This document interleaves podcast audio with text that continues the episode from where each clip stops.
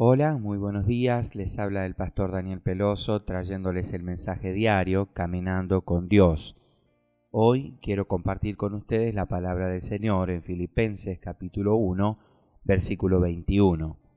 Porque para mí el vivir es Cristo y el morir es ganancia. Pablo escribió su carta a los filipenses mientras cumplía arresto domiciliario. El apóstol podía recibir visitas, pero no viajar a pesar de que vivía en una casa, es probable que estuviera encadenado a un soldado romano las 24 horas al día.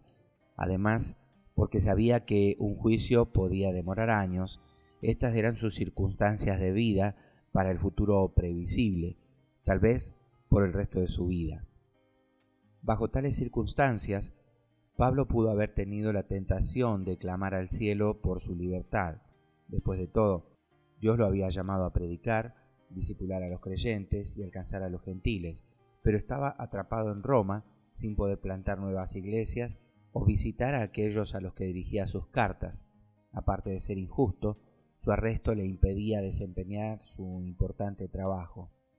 Si alguien tenía derecho a quejarse, ese era, sin duda, el apóstol Pablo, quien había sufrido persecuciones, naufragios y golpizas por el Evangelio, pero jamás lo hizo su carta a la iglesia de Filipos está llena de gozo, porque el enfocarse en Dios le permitía vivir por encima de las circunstancias. Cuanto más hablamos y más nos quejemos de una situación, peor se verá, hasta que el problema se vuelva más grande que nuestra fe. Y a la inversa, llevar los problemas directamente a Dios mantiene las cosas en perspectiva. El Señor es más grande que cualquier dificultad. Por su poder nos elevamos por encima de la dificultad. Dios nos invita a vivir por encima de nuestras circunstancias, fijando nuestra mirada en Él.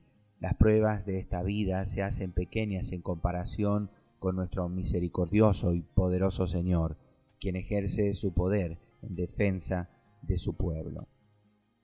Señor, que no aleje mi mirada de la meta principal, que es seguirte y servirte confiando en cualquier circunstancia que cuento con tu presencia para superar los obstáculos que enfrente. En el nombre de Jesús. Amén, amén y amén.